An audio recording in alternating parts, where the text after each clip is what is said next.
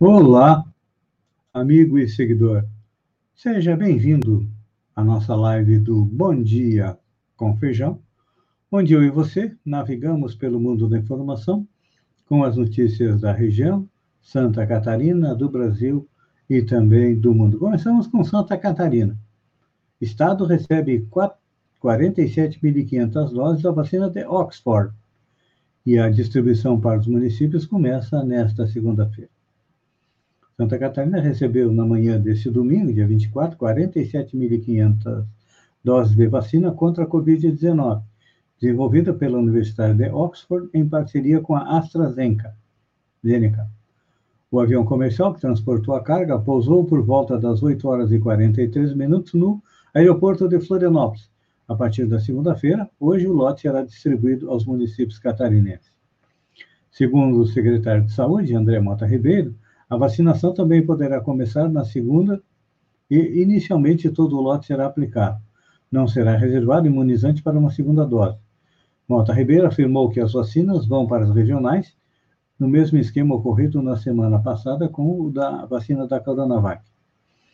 Ainda segundo o secretário, os dois lotes recebidos da vacina são insuficientes para o público do primeiro grupo, que é estimado em 426.678 pessoas, segundo o plano de vacinação do governo de Santa Catarina. É, vieram 160 mil, mais é, 47 mil agora, agora é em torno de 200, 210 mil pessoas. Então, não fecha a conta. Segundo ele, estamos recebendo na próxima semana mais um quantitativo de Coronavac. Esperamos que com esses, essas três remessas a gente consiga atender praticamente a meta da primeira fase. Gente acho difícil, porque é, Vamos fazer um, um cálculo.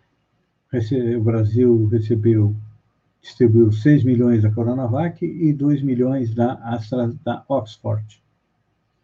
Santa Catarina recebeu 160 mil da Coronavac e 47.500 da Oxford.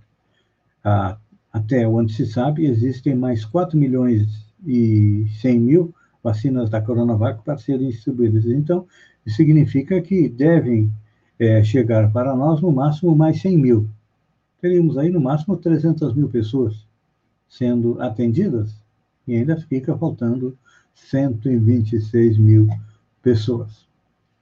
O Ministério Público monitora a aplicação das vacinas contra a Covid-19 em Santa Catarina para evitar fura-fila.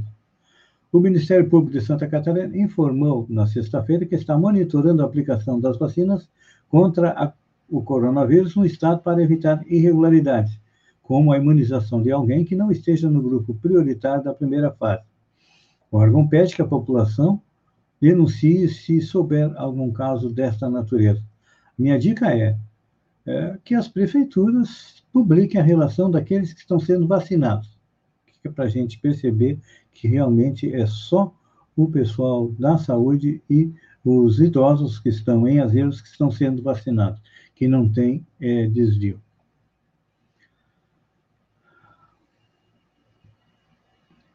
Itália bloqueia TikTok após morte da menina de 10 anos. O governo italiano ordenou o bloqueio do TikTok depois da morte por asfixia de uma menina de 10 anos. A suspeita é que ela participava de um desafio em que era preciso ficar o maior tempo possível sem respirar, chamado de Blackout Challenge ou seja o desafio do apagão. Segundo investigadores de Palermo, onde ela vivia, a menina morreu após amarrar um cinto no pescoço enquanto fazia um vídeo para o aplicativo. A promotoria da cidade siciliana investiga a possível incitação ao suicídio. O bloqueio na Itália acontece uma semana depois. O aplicativo anunciou novas regras para proteger usuários de 13 a 15 anos, mas, segundo o fiador, órgão de defesa da privacidade italiano, a rede social precisa demonstrar que é capaz de comprovar a idade dos inscritos e de que cumprir a lei italiana, que exige o consentimento explícito dos pais para menores de 15 anos e suas regras, que proíbe acesso a menores de 13 anos. O fiador, no caso a justiça italiana, né, determinou o bloqueio até 15 de fevereiro do acesso dos usuários cuja idade não possa ser verificada e que, na prática, inclui ao todo 8 milhões de inscritos no país. A multa de até 4% do faturamento. O porta-voz da rede social afirmou que a decisão da agência italiana está sendo analisada.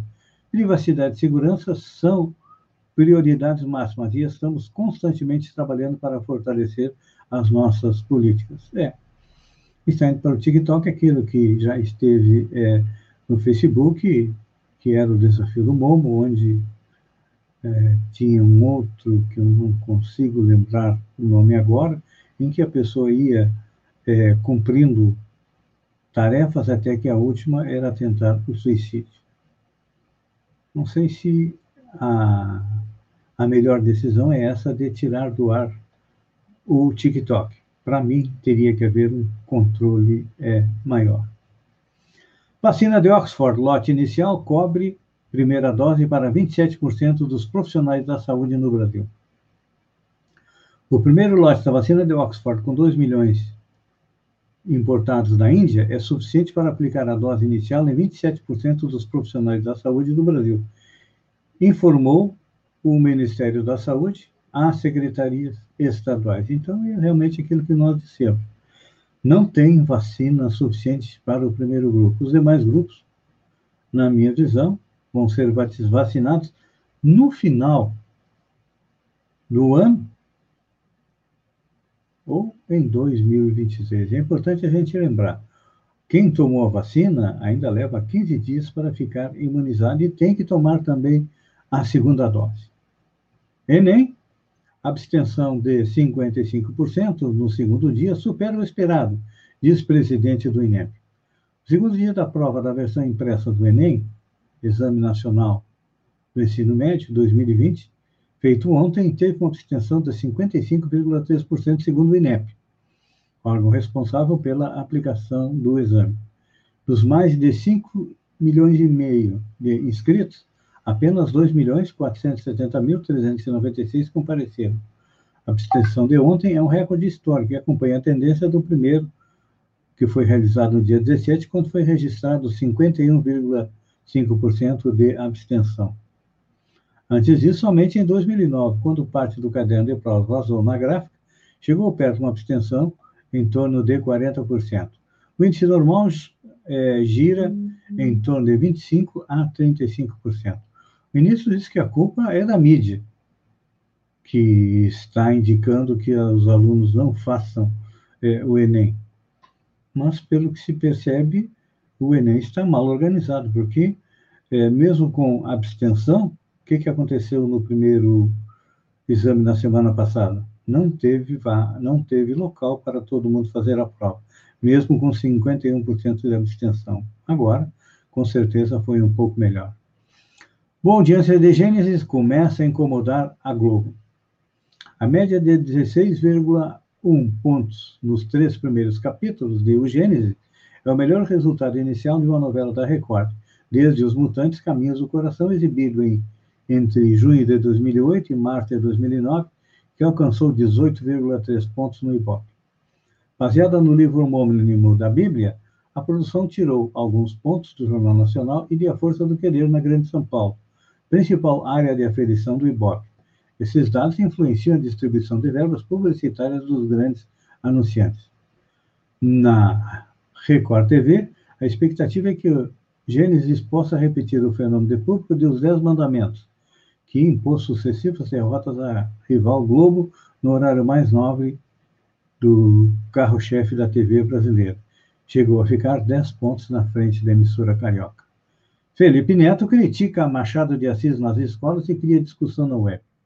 Felipe, Neve, Felipe Neto acabou criando uma grande discussão no Twitter no último dia 24 ao criticar as escolas que forçam a leitura de clássicos da literatura brasileira aos alunos.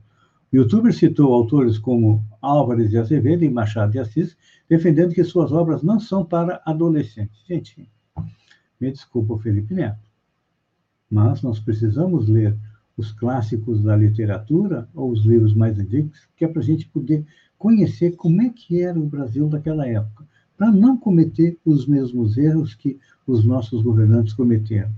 Um povo que não conhece a sua história, que não conhece a, a sua literatura, me desculpa, Felipe Neto, não tem é, futuro. Amigo e seguidor, obrigado por ter estado comigo durante esses minutos. Fiquem com Deus e até amanhã às sete horas com mais um Bom Dia com Feijão.